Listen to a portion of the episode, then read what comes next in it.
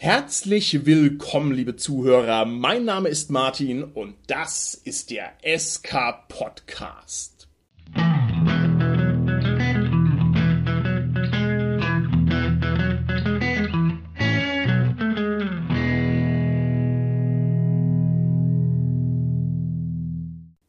Wir machen heute wieder ein kleines Interview und zwar den zweiten Teil eines Interviews, der sich angliedert an das letzte Interview und zwar ging es dabei um einen ganz besonderen Rollenspieler, der sich durch eine Reihe von ganz besonders einzigartigen Eigenschaften auszeichnet. Und ich möchte da mal versuchen, das ein bisschen einzufangen für diejenigen, die sich die Folge nicht angehört haben ähm, oder vielleicht auch nur mal zur Auffrischung der letzten Folge.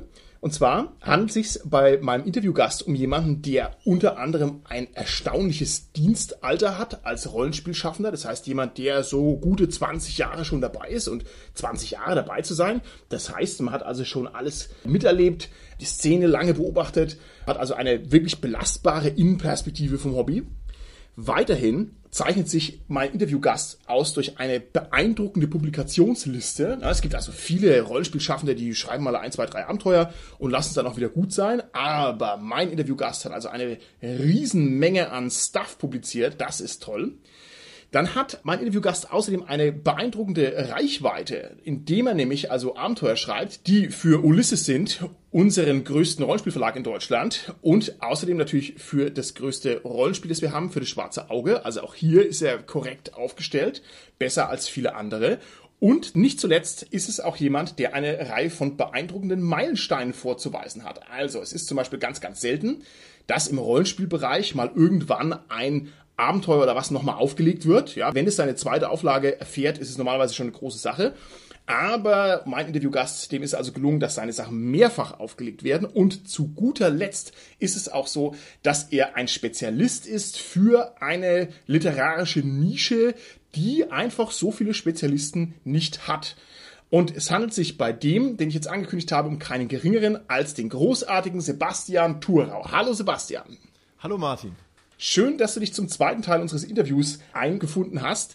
Wir machen heute Folgendes. Wir werden jetzt also die Vorrede etwas knapper halten. Das haben wir ja schon beim letzten Mal absolviert. Wir werden heute vor allem mal darüber sprechen, wie sich so dein Schriftstellerleben darstellt. Also wie das so ist, wenn man also über einen sehr langen Zeitraum sich maßgeblich mit Soloabenteuern beschäftigt.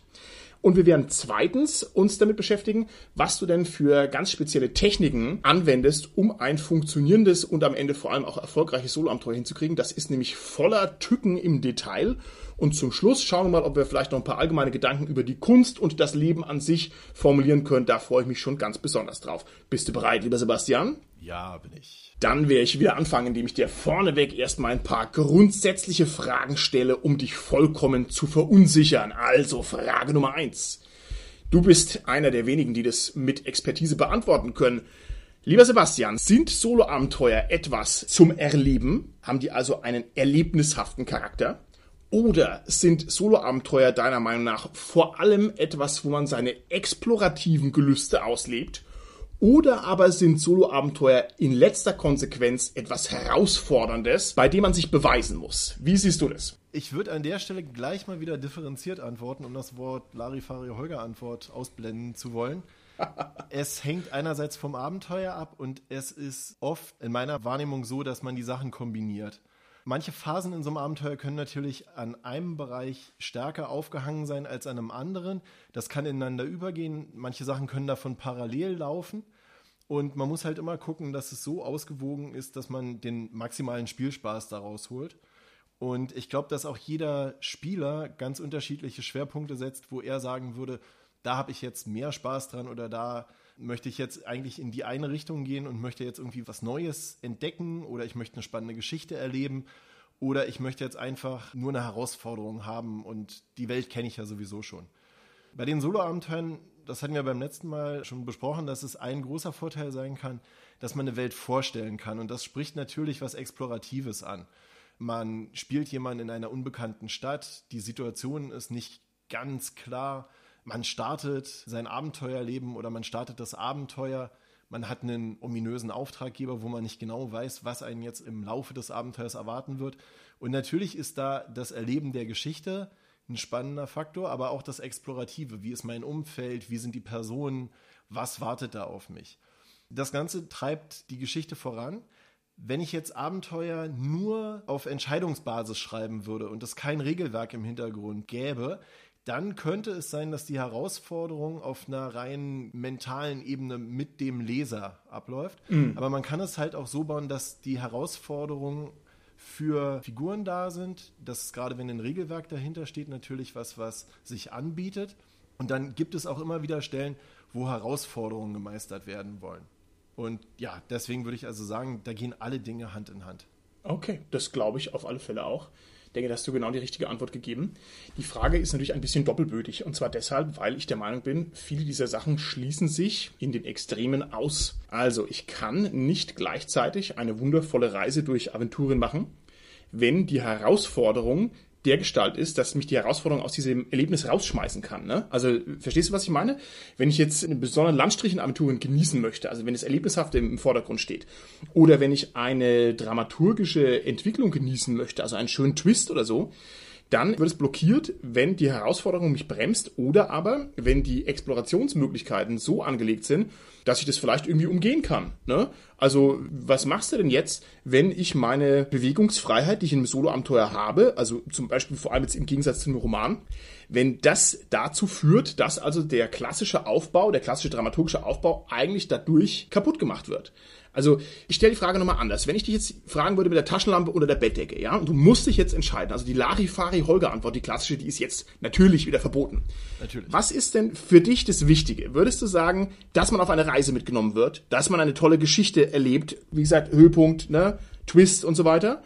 Oder findest du es persönlich besser, wenn man sagt, hier, du stehst jetzt am Hafen von Grangoa, du kannst mit dem Schiff nach Torwal fahren, nach Al-Anfa, nach Maraskan, also dieses Explorative, also diese ganz besonders große Bewegungsfreiheit. Oder würdest du sagen, ein Solo-Abenteuer, da geht es darum, am Ende ist irgendwo ein großer Schatz und du erreichst den eben nur, wenn du pfiffig bist und listig und gut würfelst und wenn du, keine Ahnung, die Rätsel gut löst. Wenn du dich jetzt entscheiden musst, wo ist denn der Schwerpunkt? Was kann denn ein Solo-Abenteuer am besten und was sollte es am besten können? Ich habe die Befürchtung, dass dir die Antwort nicht gefallen wird. aber es geht tatsächlich alles. Die Frage ist natürlich immer, wie die Struktur des Abenteuers ist, in welcher Phase des Abenteuers man ist und wo der Schwerpunkt vom Autor gelegt wurde. Ich sehe genau das, was du meinst, dass man nicht alles gleichzeitig in einem gleichen Maße abdecken kann. Aber wenn man sich die letzten Abenteuer anguckt, zum Beispiel, die ich geschrieben habe, dann wird man feststellen, dass es einige Abenteuer gibt, die von der Gesamtstruktur eher linear. Das heißt jetzt nicht, dass man Abschnitt für Abschnitt für Abschnitt hintereinander wegliest, aber mhm. wenn man jetzt ein Verlaufsdiagramm des Abenteuers sich anguckt, dann ist das eher eine längliche Sache. Und das sind Abenteuer, bei denen die Story einen starken Fokus hat, wo also Charakterentwicklung der Heldenfigur im Vordergrund steht oder wo es darum geht, dass man einen spannenden Twist aufbaut. Und gerade wenn es darum geht, jetzt auf so einen Twist hinzuarbeiten, dann kann es oft sein, dass so ein Abenteuer so eine längliche Struktur hat. Mhm.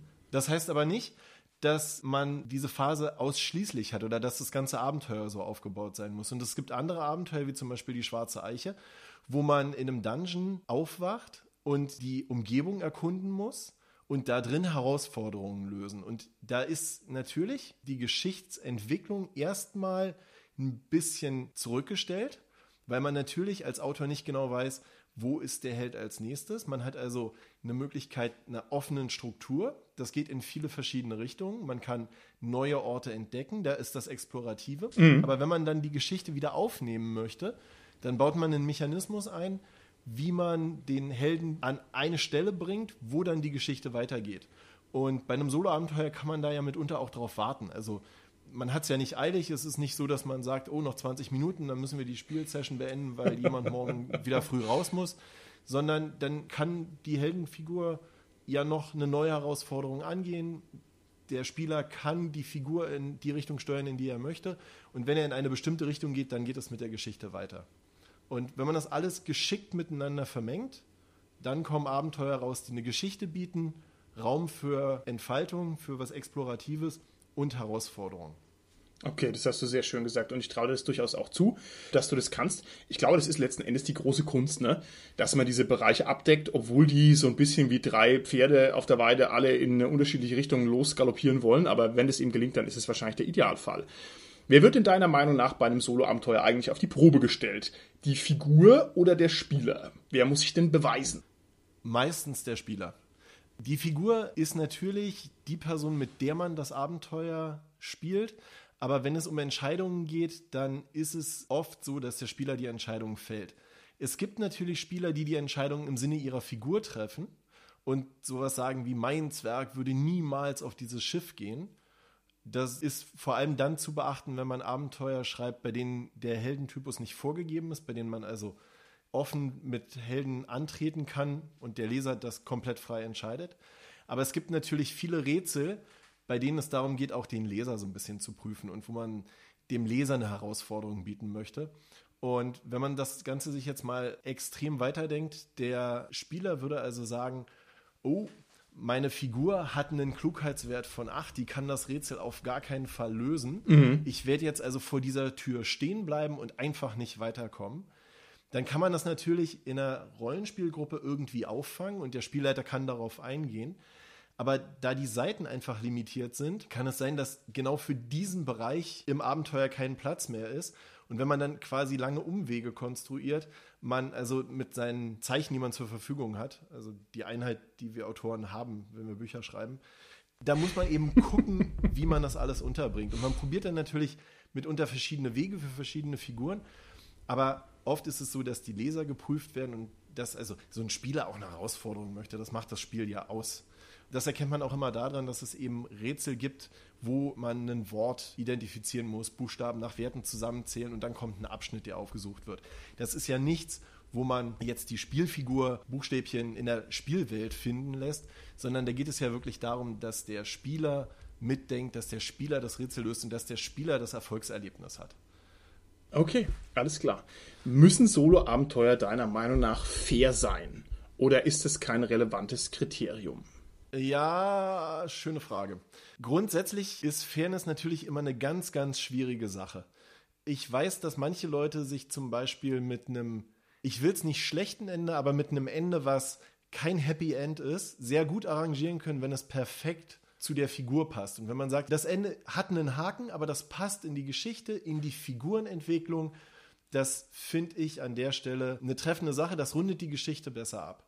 Und ich weiß auch, dass es Spieler gibt, die an so einer Stelle sagen, das ist unfair, ich habe die ganze Zeit hart auf ein Ziel hingearbeitet und ich möchte jetzt mein Happy End haben. Manchmal macht es als Autor oder aus Autorenperspektive keinen Sinn, dieses Happy End zu liefern, wenn man sagt, das würde die Geschichte irgendwie nicht treffend abschließen. Aber da fühlen sich manche Spieler schon nicht fair behandelt. Okay. Das ist also jetzt auf der Geschichtsebene. Wenn man jetzt in die Proben reingeht, dann ist man auch wieder bei der Frage, wie fair oder wie tödlich kann so ein Kampf zum Beispiel sein? Es gibt ja viele Spieler, die bei den Kämpfen auf keinen Fall schummeln. Und wenn dann bei dem Kampf die Attacke um zwei Punkte zu hoch angesetzt ist und der Kampf geht in 80 Prozent aller Fälle tödlich aus, dann ist das natürlich für den Spieler und seine Herausforderung ein Plotstopper, wenn die Figur an der Herausforderung scheitert.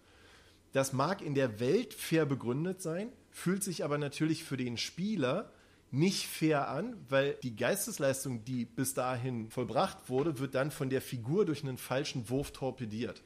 Und an der Stelle ist Fairness halt eine verdammt schwierige Sache. Mhm. Letztendlich ist es auch so, dass man ja manchmal ahnt oder weiß, was jetzt passieren müsste. Und man muss ja nur das Richtige sagen Jetzt hat man sich als Autor an der Stelle aber entschieden, dass die Figur eine Probe auf Überreden oder Überzeugen ablegen soll, um zu gucken, ob das in der Welt wirklich so funktioniert.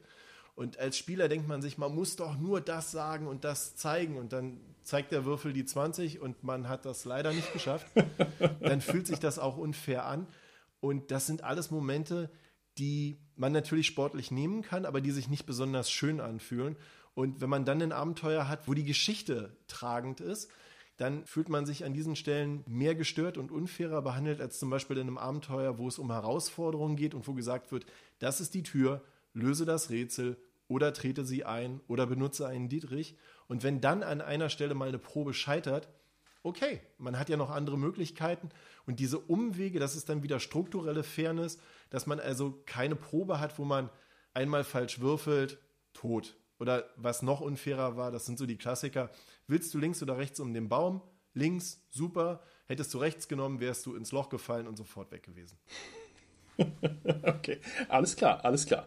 Würdest du es begrüßen, wenn du als Solo-Abenteuerschreiber die Regeln des zugrunde liegenden Rollenspiels komplett ausblenden könntest? Das heißt, wenn du dich allein auf die Kraft deiner Worte und auf die von dir präsentierten narrativen Entscheidungen stützen könntest? Oder würdest du das nicht begrüßen? Ich finde die Regeln überhaupt keinen limitierenden Faktor.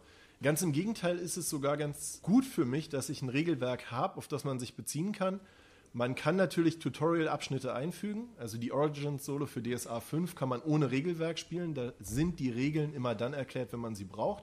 Beim ersten Kampf wird erklärt, wie man einen Kampf würfelt. Man kann natürlich auch Abenteuer wie die Schwarze Eiche schreiben, wo man auf ein festes Regelwerk einfach aufsetzen kann.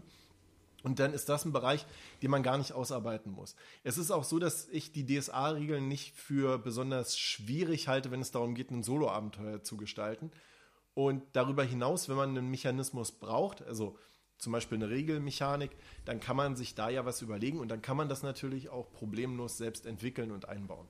Okay, wunderbar. Ich gehe nochmal gedanklich zu deinem Baum zurück, bei dem du mir gerade erklärt hast, links rumgehen und tot und rechts rumgehen, alles gut. Das empfindest du nicht als so ganz ideal und möchte mal eine grundsätzliche Frage noch zur Stringenz stellen von Solo-Abenteuern. Das klingt für mich jetzt so, als würdest du sagen, Stringenz ist grundsätzlich etwas Gutes, aber das ist ja auch ein Bereich, wo wir uns ein bisschen in künstlerische Sphären hineinbewegen. Man könnte zum Beispiel folgendermaßen argumentieren. Man könnte sagen, die OSR verzichtet komplett auf Stringenz und benutzt Zufallstabellen. Ne? Also was jetzt in der Kiste drin ist, das ist einfach ein Zufall. Da kann also ein Loch in eine andere Dimension sein oder halt eine alte Socke und es wird halt ausgewürfelt. Das heißt, da ist die Stringenz einfach weg. Das heißt, man könnte sagen, mit einer gewissen Berechtigung muss der Solo-Abenteuerspieler diese mangelnde Stringenz auch schlucken, weil es nämlich auch seinen Reiz hat. Zwei Zweites Beispiel. Man könnte zum Beispiel sagen, wenn jemand ein wackerer Cthulhu-Spieler ist, dann ist er es gewohnt, dass die Abenteuer häufig einfach ewig lang überhaupt nicht stringent sind, sondern es ist halt einfach Mystery after Mystery after Mystery, ne? Und man weiß eh nicht, was hinten und vorne irgendwie passiert. Und ja, vielleicht ergibt sich dann am Ende ein Gesamtmosaik aus vielen verwirrenden Dingen, aber vielleicht halt auch nicht, weil es halt Cthulhu ist.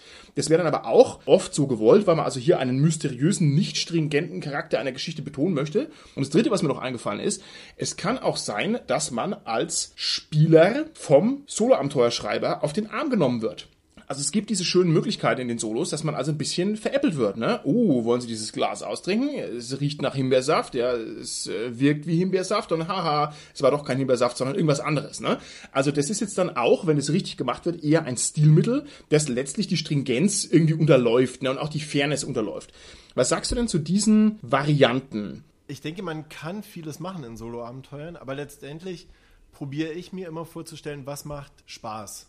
Und natürlich kann es Spaß machen, wenn man in einem Abenteuer einen hohen Mystery-Anteil hat und die meisten Abenteuer, die ich schreibe, sind auch nicht von Anfang an komplett klar. Man soll ja mit puzzeln, man soll ja mit überlegen, was könnte dahinter stecken, wie könnte die Bedeutung des Artefaktes sein, was könnte das Artefakt für mich oder für meine Figur für Konsequenzen haben, wenn ich es jetzt einfach anwende. Es ist aber so, dass wir wieder bei dieser Fairness-Sache sind. Wenn ich jetzt einen Helm nehme und an dem Helm steht dran Helm der hohen Rüstung und man gibt dann die Möglichkeit, möchtest du den Helm aufsetzen? Und man setzt den Helm auf und dann ist man sofort tot. Dann kann ich natürlich als Autor sagen, haha, haha, so Nelson-mäßig aus Genau mein Humor, Sebastian. Das kann ich machen, aber ob das dann dem Leser so unglaublich viel Spaß macht und mir persönlich macht es ja auch keinen Spaß, weil ich mir dann denke, okay, jetzt habe ich jemanden, den ich nicht persönlich kenne, an einer Stelle, wo er es nicht erwartet, einfach nur vor einen Plotstopper gesetzt. Das finde ich an der Stelle nicht erstrebenswert. Aber, und jetzt kommt der Punkt, wo man mit der Sache spielen kann. Wenn dieser Helm auf dem Schädel eines Skelettes liegt und drumherum gibt es keine anderen Bedrohungen, außer dass da vielleicht noch fünf Leute daneben liegen.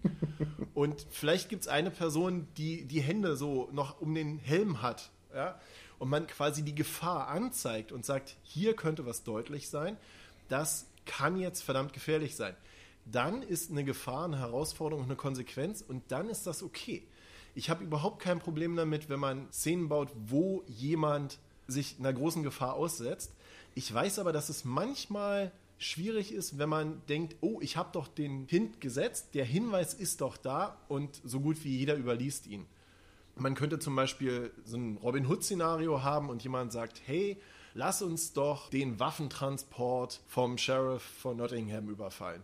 Und dann liegt Robin Hood auf der Lauer, hängt da im Baum und jetzt kann er also diesen Angriff einleiten. das ist so ein Planwagen, da ist eine Plane über der Warenladung.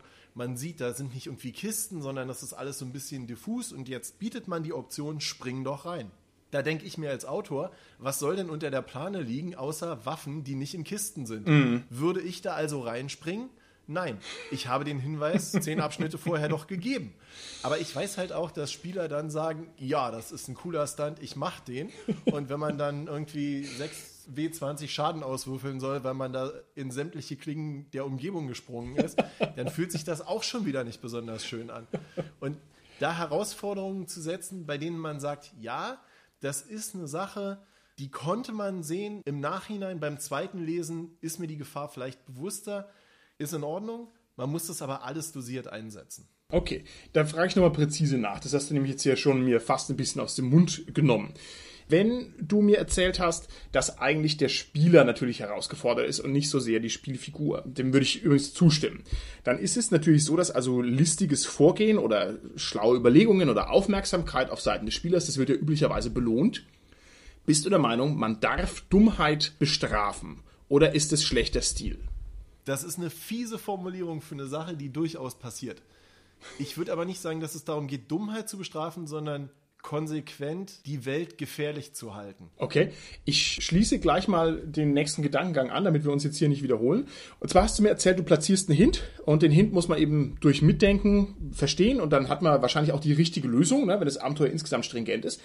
Aber jetzt gibt es natürlich unterschiedliche Möglichkeiten, wie man einen Hint platziert. Bleiben wir noch mal bei dem Helm der hohen Rüstung. Das fand ich sehr schön. Wenn der herumsteht im Waffenschrank, man setzt ihn auf und ist tot, das würde wohl wahrscheinlich ein bisschen als ungerecht empfunden werden. Mit dem Skelett könnte man sagen, ja gut, hätte man vielleicht die Gefahr riechen können. Ne? Jetzt könnte das natürlich auch ganz anders eingepampert gewesen sein. Ja, Man könnte also sich in einem Dungeon befinden, von dem bekannt ist, dass also der Magier gefährliche, verrückte oder fehlerhafte Artefakte herstellt. Ne? Dann wäre es quasi schon fast offensichtlich, dass man da aufpassen muss. Oder man könnte natürlich auch sagen, ja, ich habe ganz, ganz am Anfang mal einen winzigen Hint gedroppt. Man möge doch bitte nicht allen Artefakten vertrauen, denen man so trifft.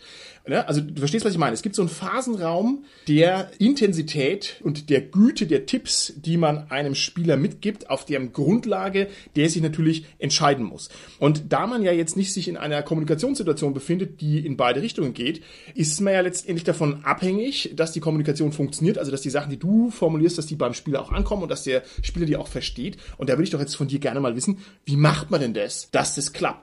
Ja, wie vermeidet man einen schlechten Tipp, einen schlechten Hinweis wie justiert man da sozusagen den Schwierigkeitsgrad korrekt? Ich muss an der Stelle erstmal zugeben, ich würde behaupten, es ist mir nicht immer zu 100% perfekt gelungen. Ich weiß aus einigen Spielberichten, dass Spieler so einen Hinweis übersehen haben und würde jetzt also nicht sagen, das klappt immer zu 100%. Natürlich ist es das Ziel, dass es funktionieren soll. Und um das Helmbeispiel nochmal weiter zu spinnen, es gibt noch eine Möglichkeit, die sehr faszinierend für Spieler ist und auch für mich als Autor sehr reizvoll. Nämlich bleiben wir kurz bei dem Dungeon.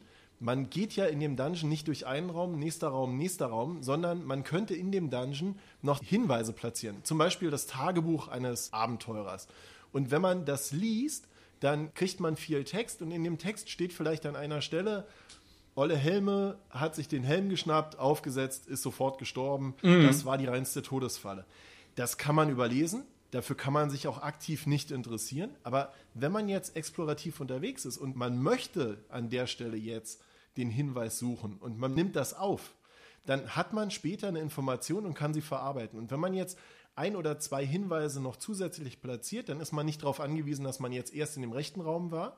Und man hat insgesamt eine fairere Gestaltung und dann kann man sich diese Fallen quasi erarbeiten mit ihrer Lösung. Und das ist dann eine Sache, die sehr befriedigend ist. Man findet Hinweise, man findet vielleicht auch mehrere Hinweise, aber es ist nichts Offensichtliches. Es steht kein Schild dran, Achtung gefährlich, lieber nicht aufsetzen. Mm, mm. Du kennst die modernen Computerspiele, die sich von den Computerspielen unserer Jugend dadurch unterscheiden, dass sie alle total pups einfach sind, dass also die Gamification auf ganz unmittelbare Belohnungen setzt, ne? dass man sagt, okay, bloß nicht den User überfordern, ne? der wenn einmal durch die Tür raus ist, muss er schon Erfahrungspunkte dafür bekommen und so.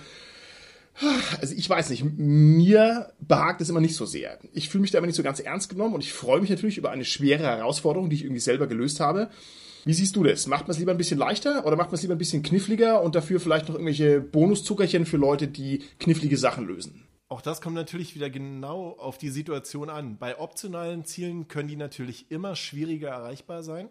Bei den Kernzielen will ich nicht sagen, dass sie leicht erreichbar sein müssen, aber man muss sich bewusst sein, was passiert, wenn man zum Beispiel ein Rätsel einbaut, was ein Spieler nie lösen kann. Mhm. Ich erinnere da mal an Monkey Island.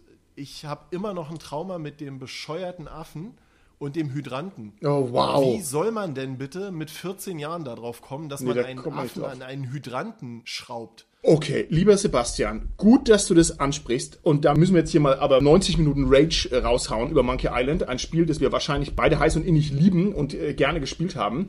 Aber da gibt's ein paar ernsthafte Probleme mit Monkey Island. Zum Beispiel die Übersetzung passt halt nicht. Ne? Denn das mit diesem Affen und dem Hydranten, das kann man wahrscheinlich nur dann hinbekommen, wenn man also das englische Wortspiel dahinter versteht. Weil sonst geht's nämlich irgendwie nicht, ne?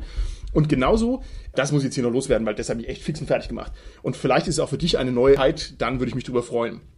Du kennst die Stelle in der Monkey Island Trilogie, wo man aus einem Minzbonbon und einem, was war's, ein Grog, ein Rutbier herstellt. Kennst du das? Äh, ja eine wichtige Zutat, um den Piraten LeChuck zu vernichten. Ja. So, jetzt ist es ein Rätsel, das eigentlich nicht lösbar ist, außer man macht, kombiniere alles mit allem. Ja, und irgendwann macht man es dann irgendwie zufällig, dann kommt man drauf, aber sonst nicht.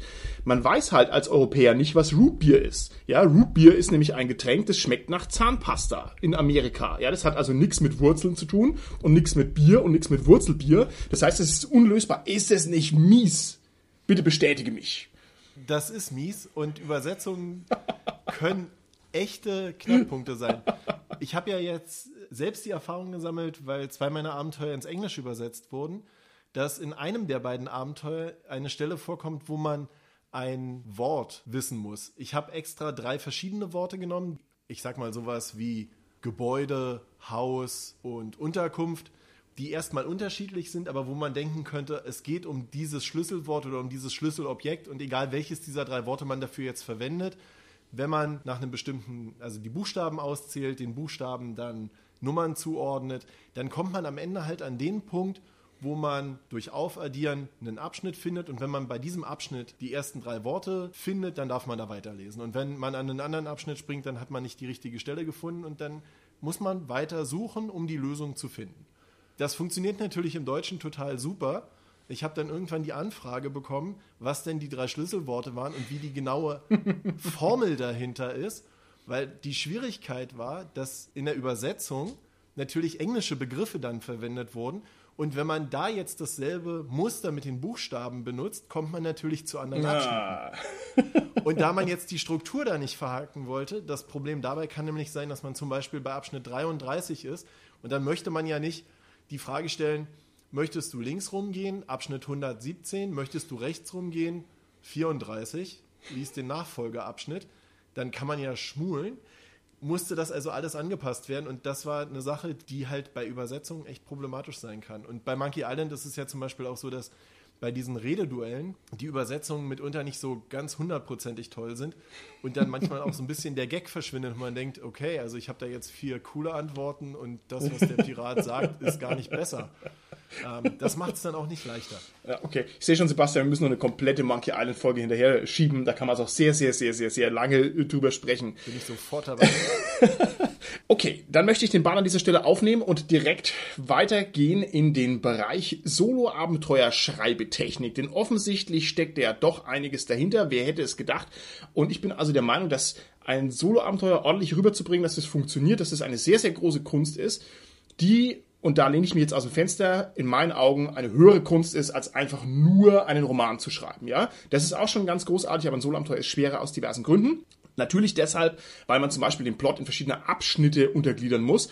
Und ich würde jetzt mal vorschlagen, dass du mir ohne brutale Leitfrage jetzt hier einfach mal ein bisschen erzählst, frei von der Leber weg, was deiner Meinung nach relevante Punkte sind beim Schreiben eines Soloabenteuers, die man vielleicht als Außenstehender so gar nicht auf dem Schirm hat und was es da sonst noch für Geheimnisse gibt, die man eben vor allem als Profi irgendwann mal drauf hat und die ganz schön knackig sind. Ich würde die Frage vielleicht erstmal grob dadurch beantworten, dass ich es abgrenze.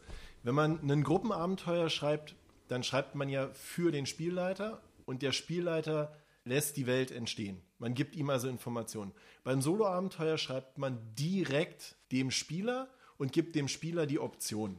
Allerdings kann man nicht auf den Spieler reagieren wie man das in einem 1 zu 1 Tischspiel machen könnte, sondern man muss im Vorhinein festlegen, welche Optionen gibt es und wie würde die Figur reagieren wollen, wie würde der Spieler die Figur führen wollen. Und dann muss man das also alles im Vorhinein schon erahnen. Wenn man jetzt den Roman im Gegenzug nimmt, von dem ich glaube, dass das Schreiben eines guten Romans sicherlich nicht leichter ist als das Schreiben eines Soloabenteuers. Aber wenn man jetzt einen Roman nimmt, da hat man die volle Kontrolle, man kann das Tempo bestimmen, man kann alle Entwicklungen, alle Twists bestimmen und man kann sich natürlich auf den Strang konzentrieren, den man erzählen möchte. Man kann lauter Fassaden bauen. Also das Haus braucht vielleicht nur eine Vorderseite und die Rückseite, wenn die nicht von den Handelnden im Roman erwischt wird, weil die da nicht vorbeilaufen, weil man es einfach nicht beschreibt, dann kann man die Stelle leer lassen. Mm. Bei Solo-Abenteuern ist man häufig in dem Punkt, wo man nicht schummeln kann durch Weglassen, sondern wo man die Szenerie wirklich komplett beschreiben muss. Nehmen wir mal eine einfache Hütte. Wenn man in die Hütte reingeht, dann ist schon die Sache, wo geht man in die Hütte rein? Schleiche ich mich durch die Vordertür, durch die Hintertür, durchs Fenster? Möchte ich da mit einem ordentlichen Tritt eintreten oder möchte ich das leise probieren?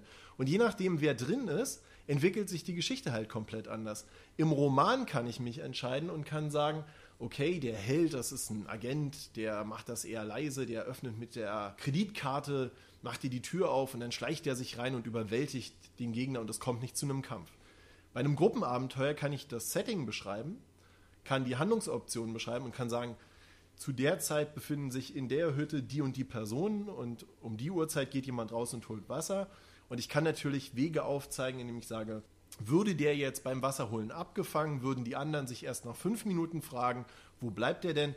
Weil die da drin immer Karten spielen. Mhm. Aber im Solo-Abenteuer kann ich an der Stelle keine weißen Flecken lassen. Wenn ich die Option biete, man geht leise rein, dann muss man die Person da drin überwältigen können. Wenn man die Tür eintritt, dann hat man in einem Kampf, der sich automatisch entwickeln wird, einen Vorteil. Wenn man die Tür probiert leise zu öffnen, das aber misslingt, da sind wir wieder bei der Herausforderung für die Figur, dann sollte man natürlich nicht einfach sagen, ja, das haben die anderen gehört und dich erschossen, du bist tot, sondern dann beginnt ein Kampf mit einem Nachteil und die einfache Szene, einfach da reingehen, muss man aus mehreren Perspektiven durchdenken und ja. das macht eben Solo-Abenteuer speziell. Okay, da schiebe ich gleich mal noch Fragen hinterher. Das hast du jetzt hervorragend an einem schönen Beispiel dargestellt, wie diese Verästelungen nicht nur eine banale Angelegenheit sind, sondern wie natürlich die Probleme dann kaskadieren. Ne? Also ich habe nicht einfach nur dreimal so viel Text, wenn ich drei Abzweigungen habe, sondern ich habe vielleicht sechsmal so viel Text, wenn ich diese drei Abzweigungen habe, weil die Abzweigungen nochmal eine Abzweigung produzieren beziehungsweise weil es natürlich einfach noch andere Implikationen hat. Wie geht man denn damit um? Diese Solo-Abenteuer produzieren ja letztlich eine ganz schön gehörige Menge an Text, die an dem Leser vorbeigeht, nämlich all die Abschnitte, die der nicht wahrnimmt. Was sagst du denn dazu? Um jetzt das mal auf eine banale Frage runterzubrechen, wie viel Textmenge darf denn am Ende eines erfolgreich absolvierten Solo-Abenteuers übrig sein, die man umgangen hat? Ich würde die Frage umdeuten. Der Punkt ist, dass natürlich jeder Leser gerne so viel Text wie möglich gelesen haben möchte und dass natürlich auch jeder Leser gerne so viele Handlungsoptionen wie möglich haben möchte. Und das bedeutet, dass man ein sehr dickes Buch braucht. Dicke Bücher sind natürlich in der Herstellung, in der Produktion teurer und sind dementsprechend auch im Verkauf teurer. Wenn man jetzt also ein sehr, sehr dickes Solo-Abenteuer macht, was sehr, sehr, sehr viele Optionen bietet, aber trotzdem hat man nur die Hälfte davon gelesen, ist man natürlich schnell an einem Punkt, wo man sagt, na, habe ich jetzt irgendwie das halbe Buch umsonst gekauft. Auf der anderen Seite möchte man natürlich nicht in der Situation sein, dass man sagt, okay, ich habe jetzt wirklich jedes Wort gelesen, ich durfte mich nie entscheiden.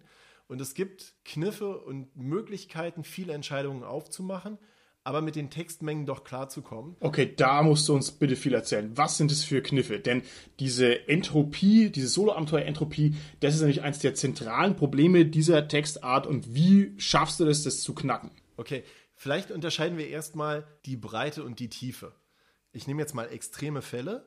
Grundsätzlich kann ich bei einem Abschnitt sagen, du hast folgende Möglichkeiten. 1, 2, 3, 4, 5, 6, 7, 8, 9, 10, 11 und 12. Und dann kann man aus diesen zwölf Möglichkeiten eine wählen. Und wenn ich jetzt sage, ich nehme Möglichkeit sieben, dann entwickelt sich die Handlung weiter und ich habe elf Möglichkeiten nicht ausprobiert. Das ist eine Breitenfrage. Die Tiefensache oder der Tiefenansatz wäre, man bietet bei Abschnitt 1 eigentlich nur Abschnitt 2 und bei Abschnitt 2 nur Abschnitt 3. Dann hat man am Ende halt alle zwölf Abschnitte gelesen, aber konnte sich nie entscheiden. Mhm. Natürlich muss man einen gewissen Kompromiss da drin finden, aber es gibt unterschiedliche Handlungsstellen und unterschiedliche Punkte im Abenteuer, wo man mehr öffnet und bei anderen zieht man das mehr zusammen. Ich fange mal an mit der Führung. Der Held erwacht eines Morgens in einer Herberge und überlegt sich, hm, was könnte ich heute machen? Tür fliegt auf, Auftraggeber kommt rein und gibt einen Auftrag. Jetzt ist die Situation so, dass man das einmal in einem Text am Anfang lesbar unterbringen könnte. Man kann es interaktiver gestalten, wenn man vielleicht bei dem Auftraggeber noch mit einer feilschen Probe eine höhere Belohnung raushandeln möchte. Und dann hat man aber da einen lineareren Ablauf. Man hat weniger Optionen. Und jetzt hat man den Auftrag, man soll in der Stadt zum Beispiel die Prinzessin finden. Und verlässt jetzt die Herberge, man weiß, was man tun möchte. Und jetzt öffnet sich die Struktur und man hat die Möglichkeit, aus zwölf verschiedenen Orten zu wählen, wo man nach der Prinzessin sucht. Das öffnet die ganze Geschichte und jetzt kann man als Spieler entscheiden, wo soll die Figur zuerst suchen. Dann geht man dahin und dann kann man gucken, was ist das für ein Ort. Gibt es da viele Handlungsoptionen oder ist das ein Ort, wo Handlung passiert? Zum Beispiel könnte man es so aufbauen, dass der Entführer der Prinzessin da tatsächlich ist, aber die gerade jetzt wegschafft. Und Teil der Geschichte soll es sein, dass der Held an der Stelle zu spät kommt. Die Spielfigur verpasst die Rettung. Nur knapp und man erfährt etwas Neues. Es soll nicht nur frustrierend sein, sondern es gibt auch die Belohnung, mehr Informationen. Dann kann das wieder ein Teil sein, der vielleicht ein bisschen stringenter ist. So eine Verfolgungsjagd, die Figur vor einem läuft weg, der NSC flieht, man selbst rennt hinterher, und kommt zu einer Weggabelung. Möchte man jetzt direkt folgen oder will man rechts-links laufen, um den Weg abzuschneiden, weil man sich erhofft, dass man dann schneller ist? Das sind einfache, schnelle Entscheidungen in einer schnellen Textfolge. Da kann man Tempo aufnehmen und dann hat man eine ganz andere Struktur an der Stelle. Und wenn man dann am Ende Informationen hat, aber die Prinzessin ist jetzt knapp entkommen, dann kann man überlegen, okay, wo könnte man weiter suchen? Vielleicht hat sich jetzt sogar eine neue Option ergeben, weil man einen Zettel gefunden hat, triff mich beim Bäcker. Und vorher wusste man gar nicht, dass es diesen Bäcker gibt. Und jetzt mhm. kehrt man wieder zu dem Abschnitt davor zurück und hat jetzt die Möglichkeit, beim Bäcker Nachforschungen anzustellen. Aber wenn man das nicht möchte, wenn man sagt, oh, der war schwer bewaffnet, ich brauche noch eine bessere Waffe als ein Dolch, dann kann man auch zum Waffenschmied geben und da passiert wieder was anderes. Und dann hat man eine offene Struktur gemischt mit einer, die linearer ist. Und im Detail muss man dann halt immer gucken, wie weit öffnet man es ja. und wie eng hält man das zusammen. Okay, da habe ich zwei wichtige Gedanken dazu. Und zwar zum einen muss man sich, glaube ich, dem Problem erstmal klar werden, dass natürlich diese Exponentialität einfach echt der Teufel ist. Ne? Das ist echt die Hexe. Also, weil du schön mit diesen zwölf Entscheidungsmöglichkeiten anfängst, wenn man das mal ernsthaft durchdenkt, zwölf Entscheidungsmöglichkeiten und bei jedem Abschnitt nochmal zwölf und bei jedem nächsten Abschnitt nochmal zwölf, dann ist das Buch schon nicht mehr druckbar. Ne? Also zwölf mal zwölf mal zwölf, dann hat man schon irgendwie, weiß ich nicht, 1500 Abschnitte ungefähr. Ne? Das ist ja Wahnsinn, das geht ja gar nicht. Ne? Also man muss mit diesen äh, exponentiellen Sachen irgendwie umgehen, sonst ist man nämlich nach drei Abschnitten mit dem Abenteuer schon vorbei. Also das ist eine absolut große Herausforderung. Eine Sache, die ich ganz oft kenne bei Solo-Abenteuern, ist, dass dann eine Scheinfreiheit angeboten wird dass man sagt, okay, diese zwölf Abschnitte, das sieht erstmal ganz cool aus mit den zwölf Abschnitten, aber da ergeben sich eben nicht nochmal jeweils zwölf Handlungsstränge daraus, sondern da gibt's dann so rekursive Schlaufen, so von wegen, nee, hier geht's nicht weiter, du musst wieder zurück, oder es führt dann alles wieder auf denselben Punkt hin, dass es also alles ein bisschen fake ist. Was sagst du denn dazu? Ist es legitim für den Solo-Abenteuer-Autorin, dass er Freiheit, Entscheidungsfreiheit vortäuscht, wo letztlich keine ist, und dass sich also diese Knotenpunkte im Plot, an denen sich letztlich ein relativ linearer Plot entwickelt, entlang spinnt, dass die ja dominant vorhanden sind. Das ist eine Zwangsläufigkeit, die einfach da ist. Das wäre jetzt auch total gelogen, wenn man sagt, es gibt nicht diese Punkte, wo eine Geschichte zusammenführt. Man kann aber natürlich Entscheidungen so einbauen, dass sie erst später Auswirkungen haben und man an der Stelle quasi diese Zusammenführung so ein bisschen umgeht, indem man sagt, später wird es aber noch relevant. Mhm. Ein Beispiel dafür. Man könnte ein Szenario mit diesem Auftraggeber einbauen, wo man dem Auftraggeber sehr freundlich entgegentritt oder man sagt irgendwas Pumpiges. Und dann gibt es danach einen Reaktionsabschnitt. Man sieht also, dass der Auftraggeber sehr freundlich ist und sich bedankt oder dass der Auftraggeber sagt, nicht so frech, aber mach das jetzt. Und dann geht diese Geschichte irgendwie weiter. Und dann führen am Ende beide Abschnitte zu einem einzigen Abschnitt, nämlich zu dem, wo man die Herberge verlässt und wo sich die Geschichte entspinnt. Jetzt kann es aber sein, dass man zum Beispiel durch das Ankreuzen von Merkworten oder Buchstaben oder so eine Art Spielprotokoll, nenne ich das ganz gerne, wo also Fortschritte vom Spieler durch Ankreuzen oder durch Notieren von Schlüsselworten oder Informationen quasi gespeichert werden, wo man also so eine Art Speicherpunkt sich setzt und dann geht die Geschichte erstmal weiter. Und zwei Spielstunden später kommt vielleicht eine Szene, wo die Spielfigur in Gefahr gerät und man dann die Möglichkeit hat, je nachdem, wie man sich entschieden hat, einen Abschnitt mit oder ohne diese angekreuzte Option aufzusuchen. Und dann kann es zum Beispiel sein, dass in der einen Situation der Auftraggeber Verstärkung schickt, Unterstützung schickt und der Spieler es leichter hat, seine Spielfigur lebend aus der Situation herauszubringen. Und wenn er unfreundlich war, dann wird an der Stelle die Konsequenz auch deutlich. Es kommt keine Unterstützung oder die Unterstützung ist nicht so stark und es ist schwerer. Und dann hat man also quasi am Anfang eine Entscheidung getroffen. Der Weg wird trotzdem zusammengeführt, aber man kann später darauf Bezug nehmen und den Weg wieder aufsplitten. Ja, sehr gut. Jetzt muss ich aber an der Stelle schon nochmal nachfragen. Und zwar, du hast mir jetzt viel erzählt, wie diese Abschnitte sich Dinge merken. Also irgendjemand merkt sich, dass er gut behandelt worden ist oder schlecht behandelt worden ist. Irgendjemand merkt sich, ob er Unterstützung schicken muss oder nicht. Ich würde gerne mit dir nochmal über diese Speicherungsangelegenheiten sprechen, also jetzt im informatischen Sinne gesprochen. Ne? Bei einem Handy-Solo-Abenteuer oder beim Computerspiel ist ja klar, da merkt sich halt einfach der Computer, wie ich mich der Figur gegenüber verhalten habe und dann weiß er das und dann geht es weiter. Also das wirkt für uns auch als User trivial, aber im Solo-Abenteuer ist es eben überhaupt nicht trivial.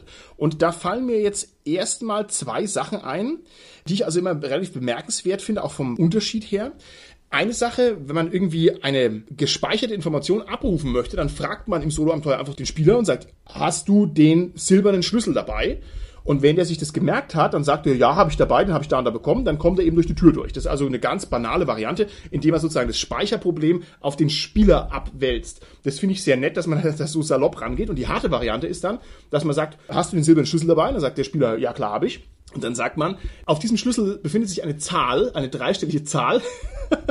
Schlagen Sie doch bitte den Abschnitt auf, der dieser Zahl entspricht. Und da hat man quasi die ganzen Muggler erwischt. Das ist dann sozusagen die härtere Variante. Da ist dann auch noch eine Kontrolle mit eingebaut. Ich fand es immer sehr elegant, das auf so eine narrative Art und Weise zu lösen. Aber das ist natürlich schon ein bisschen Taschenspielerei und ein bisschen Hexenwerk. Jetzt weiß ich von dir, dass du dich damit viel und intensiv beschäftigt hast und dass eine nicht elektronische Datenspeicherung, eine nicht elektronische binäre Abfrage, ob irgendwas wahr oder nicht wahr ist, dass es überhaupt nicht einfach ist. Und deswegen würde ich jetzt gerne hier von dir mal die Wahrheit wissen. Wie macht man diese Informationsverwaltung, die das Abenteuer letztlich leisten muss? Wie ist da der Königsweg? Was gibt es da für Möglichkeiten? Grundsätzlich muss man erstmal unterscheiden, vertraut man dem Spieler oder misstraut man ihm? Und ich kann mich an Zeiten erinnern, wo in Solo-Abenteuern ein gewisses Misstrauen entgegengebracht wurde. Ich erinnere mich an ein Solo-Abenteuer, ich, also ich weiß nicht mehr welches Solo-Abenteuer, aber ich weiß, dass ich über so eine Stelle mal gestolpert bin. Da konnte man dann einen Kampf angehen und wenn man den Kampf gewonnen hatte, dann kam die Information, der Gegner war so stark, du kannst ihn gar nicht besiegt haben, ohne zu schummeln, du bist ein Schummler. Ja. Yeah. So, ja. das ist so die große pädagogische Keule. Ich will da noch was sagen, ich muss ja noch was dazu sagen, weil mich das ja, auch ganz tief beschäftigt hat. Das habe ich auch wahrgenommen und habe auch lang drüber nachgedacht. Und ich habe auch noch die gemeinere Variante im Hinterkopf, und zwar, man stellt sich dem endlosen Heerwurm vom Razzazor gegenüber in irgendeinem Solo-Abenteuer. Und da kommen die ersten zwei Soldaten und die besiegt man. Und da kommen die nächsten zwei Soldaten und die besiegt man. Und da kommen die nächsten zwei Soldaten und die besiegt man. Und das ist deswegen auch mit Schummeln nicht zu knacken, weil man sich ab dem dritten Gegner in einem Kreis befindet. Das heißt, nach den dritten zwei Gegnern ist man wieder bei den ersten zwei Untoten und es hört nie auf, weil es der endlose Heerbaum ist. Ist auch knallhart, ne? Um es so zu machen. Ja, ist es. Ich muss an der Stelle gestehen, so eine ähnliche Situation eingebaut zu haben. Aber, Vorsicht, Spoiler für eines meiner Abenteuer. An der Stelle ist es okay, wenn man den Kampf verliert. Das heißt, man kann halt gewinnen, gewinnen, gewinnen aber das Abenteuer geht weiter, wenn man den Kampf verliert. Oh, tricky. Wenn man jetzt besonders erfolgreich ist, okay, dann kann man sagen, ich habe mit fairen Würfeln 16 Gegner verdroschen, bevor meine Figur dort das Ableben erlebt hat. Und dann geht aber die Geschichte trotzdem weiter. Also es ist jetzt kein Plotstopper. Man kann sowas natürlich besonders gemein einbauen, wenn es dann ein Kreis ist, der auch gar keinen Ausweg mehr hat, der zur Geschichte zurückführt, wo es dann nur noch tot oder noch ein Gegner, noch ein Gegner, noch ein Gegner. Ähm, aber das ist dann ja schon arg. Das ist schon arg. Ich muss noch meine zweite Anekdote gerade unterbringen, weil ich ja, da klar. ganz begeistert davon war. Und zwar habe ich mal in irgendeinem Solo-Abenteuer einen Abschnitt gelesen, da stand dann, wie kommen Sie denn eigentlich hierher? Es führt überhaupt kein Verweis zu diesem Abschnitt. Lesen Sie wohl das Solo-Abenteuer von vorn nach hinten durch. Ich habe das nur irgendwie so aus dem Augenwinkel wahrgenommen und dachte ja auch, okay, okay, okay. Erstens, Meta-Humor, großartig. Zweitens, ich bin erwischt worden. Drittens, was geht hier ab? Ne, also, phänomenale Sachen kann man anstellen mit Solo-Abenteuern. So, und jetzt halte ich die Klappe und du erzählst mal was über die Speicherproblematik und wie das genau funktioniert. Ich bitte darum. Also, die Speicherproblematik, es gibt verschiedene Lösungen und einige davon sind auch schon sehr alt. Ich glaube, es war die schwarze Sichel ein DSA 1 oder DSA 2 Solo-Abenteuer. Also wir sind da Ende der 80er Jahre. Und da gab es bereits eine Möglichkeit, in einem Dungeon unterwegs zu sein. Und wenn man einen Abschnitt besucht hat, dann hat man ihn angekreuzt. Da gab es also einen kleinen Kreis hinter dem Abschnitt. Und das ist eine Möglichkeit, Orte, die man zum ersten Mal aufsucht, zu markieren. Das kann total hilfreich sein, wenn man in so einem Dungeon sich frei bewegen kann. Man kommt an eine Stelle, man betritt den Raum, rennt da rein und jetzt ist da natürlich ein Gegner. Und da muss man den Kampf gegen den Ork bestehen und wenn man gewonnen hat, dann ist der Gegner natürlich tot und dann ist da kein Gegner mehr, der auf einen wartet. Und dann kann man an der Stelle beim nächsten Mal einfach abprüfen, war man schon mal hier und wenn man das überlebt hat, dann muss ja da ein toter Ork liegen und dann wird die Szene anders beschrieben. Das Problem dabei ist, dass das nur lokal funktioniert. Also das kann nur klappen, wenn man an einem einzelnen Ort ist. Die Sache, die dann, ich sag mal, chronologisch als nächstes kam, war, dass man Gegenstände zugeschustert hat, wo man was bekommen hat. Du hattest das gerade mit dem Schlüssel erklärt. Und dann heißt es, ja, welche Zahl steht denn da drauf? Und die Zahl, die da drauf steht, das ist der Abschnitt. Das Problem dabei ist, dass man die Information natürlich am Anfang nicht zu deutlich gibt, weil der Spieler ja sonst vermeintlich den Abschnitt sofort aufsuchen möchte. Okay. Und wenn man so eine Trickmechanik einbaut, dann macht man das ja, weil man denkt, man möchte dem Spieler gar nicht ermöglichen, zu schummeln. Und da ist also eine misstrauische Grundeinstellung. Und wenn man diese misstrauische Grundeinstellung an der Stelle also hat, dann macht man es heimlich. Man schreibt da eine Nummer hin und fragt dann irgendwie drei Stunden später oder was noch schlimmer ist, zweieinhalb Wochen später, weil man eine Pause eingelegt hat, welche Zahl waren das? Wozu führt das? Ja. Man fängt an, alle Abschnitte durchzublättern in der Hoffnung, irgendwie an diese Stelle wiederzukommen. ja. Und dann stolpert man über genau den Abschnitt, den du gerade gelesen hast, und dann denkt man sich, nein, ich schummel hier gar nicht, das Abenteuer ist doof. Auch da gibt es elegantere Möglichkeiten, wenn man anfängt, dem Spieler zu vertrauen. Und letztendlich, der Spieler ist ja derjenige, der damit eine vergnügliche Zeit hat oder eben keine vergnügliche Zeit. Und wenn ich an Computerspiele denke, wie oft habe ich in Computerspielen einen zufallsbasierten Kampf verloren, neu geladen, wieder verloren, neu geladen, gewonnen und weitergespielt. Das ist ja, also noch nicht mal eine richtige Herausforderung gewesen. Man musste ja nur darauf warten, dass der Zufallsgenerator die richtigen Zahlen ausspuckt. Dagegen kann man auch was machen, aber da, schweifen wir jetzt zu sehr ab. Und wenn man jetzt an der Stelle also dem Spieler vertraut, dann kann man zwei Varianten machen. Bei Gegenständen sagt man einfach, wie sieht's aus? Hast du diesen silbernen Schlüssel? Und man kann an der anderen Stelle sagen, du hast einen silbernen Schlüssel gefunden, trag dir den silbernen Schlüssel doch einfach ein. Dann kann man später abfragen und wenn der Spieler an der Stelle jetzt betrügen möchte, dann verdirbt er sicher den Spielspaß und nicht mir als Autor. Mir entsteht dabei ja kein Schaden. es ist ja für den Leser der Schaden. Und weil ich denke, dass der Leser an der Stelle sich selbst nicht um den Spielspaß bringen will, wird er dann, wenn er den silbernen Schlüssel hat, weitermachen. Und dann gibt es natürlich noch die Mechanik, die ich persönlich momentan die Premium-Lösung finde. Das ist das, was ich präferiere. Ich würde an der Stelle sagen, du hast den silbernen Schlüssel gefunden, kreuze das D an. Und wenn der Spieler jetzt das D ankreuzt, dann weiß er natürlich, oh, irgendwas wird später passieren. Der Trick ist nur, dass ich es nicht verrate, was es wird und dass das total offen gehalten sein kann. Und wenn man da ein bisschen konsequent denkt, dann könnte es ja zum Beispiel auch sein, dass der Schlüssel später gar keine Rolle spielt, außer dass jemand entdeckt, da ist was gestohlen worden. Ja, wow. Und vielleicht kriegt der Spieler dann also ein ganz anderes Problem als das offensichtliche, hast du den Schlüssel im Inventar und das Abenteuer reagiert an vielen Stellen komplett anders, ohne dass der Spieler weiß, warum. Dann wird auf einmal nach D gefragt, aber ich stehe nicht vor einem Schloss.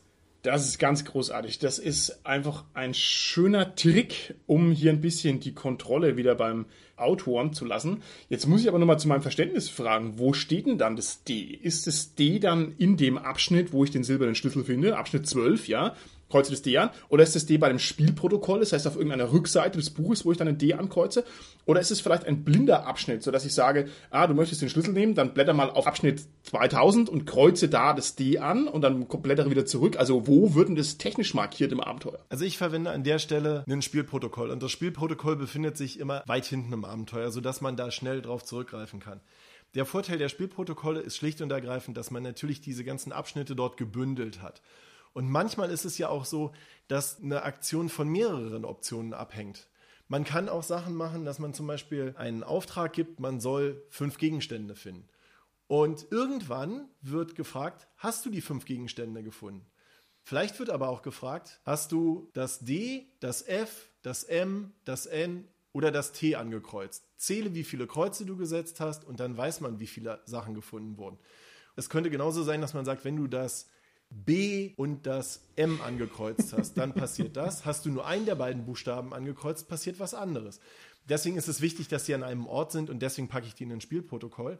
Und wenn man so einen Ort hat, kann man dann natürlich ganz andere Sachen machen. Ich habe gerade gesagt, irgendwann, man kann ein Zeitsystem einbauen, wo man Spielrunden, Stunden, Tage, je nachdem, wie die Skalierung des Abenteuers ist, auch was die Zeit anbelangt, abkreuzt. Dann kann man Abschnitte bauen, wo man einen Vermerk hat, eine kleine Stoppuhr neben der Abschnittsnummer ist oder T plus 1, T plus 3, je nachdem, wie viel Zeit vergeht.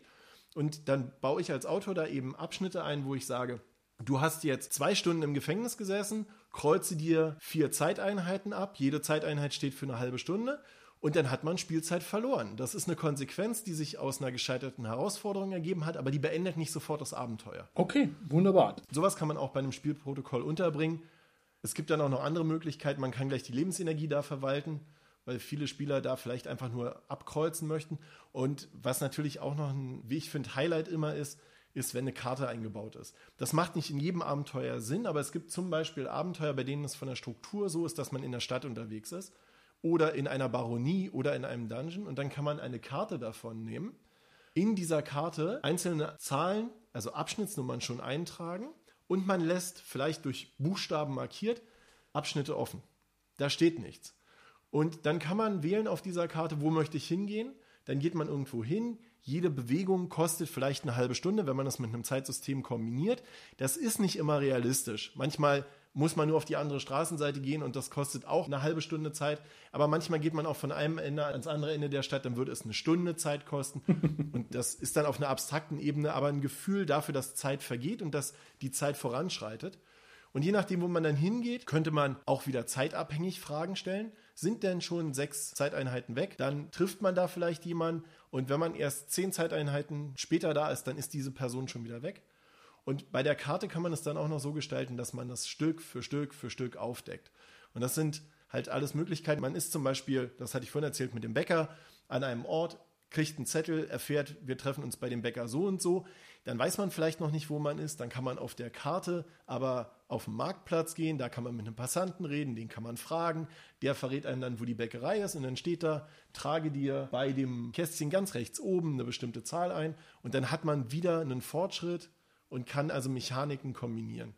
Und das bündel ich halt ganz gerne in einem Spielprotokoll, weil wenn man das jetzt alles quer übers Heft verteilt, vorne die Zeit, hinten die Karte, zwischendurch bei den Abschnitten die Buchstaben, dann ist das echt unübersichtlich. Und ich weiß natürlich auch, dass ich dem Spieler da zumute, ein bisschen Verwaltungsarbeit zu leisten. Da wird auch verlangt, dass man dann mal ein Kreuz setzt. Das ist natürlich jetzt mehr als nur lesen und A oder B auswählen. Und das probiert man dann natürlich als Autor so komfortabel wie möglich zu machen, indem man es wenigstens an einem Ort bündelt. Okay, lieber Sebastian, dann wirst du jetzt der erste Kandidat für eine neue Podcast-Technik, die wir ausprobieren wollen beim SK Podcast. Und zwar haben wir uns überlegt, wir wollen also ein bisschen interaktiver werden. Ja, und zwar, dass wir also nicht nur hier auf Konserve produzieren und so, das ist ja altbacken, sondern wir machen jetzt folgendes. Ich werde jetzt also einfach eine random Telefonnummer wählen, ja, hier mit meinem Handy und werde quasi irgendjemanden in Deutschland anrufen, damit derjenige jetzt hier live die Möglichkeit hat, dir eine Frage zu stellen. So, Moment, ich wähle mal ganz kurz. Moment.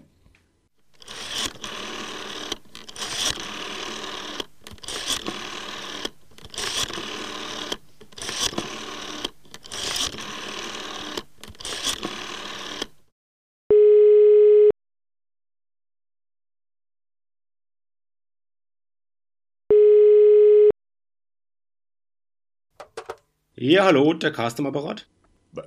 Was? Moment mal, wieso was? Wer ist da dran? Carsten? Äh, wer? Martin, bist du das?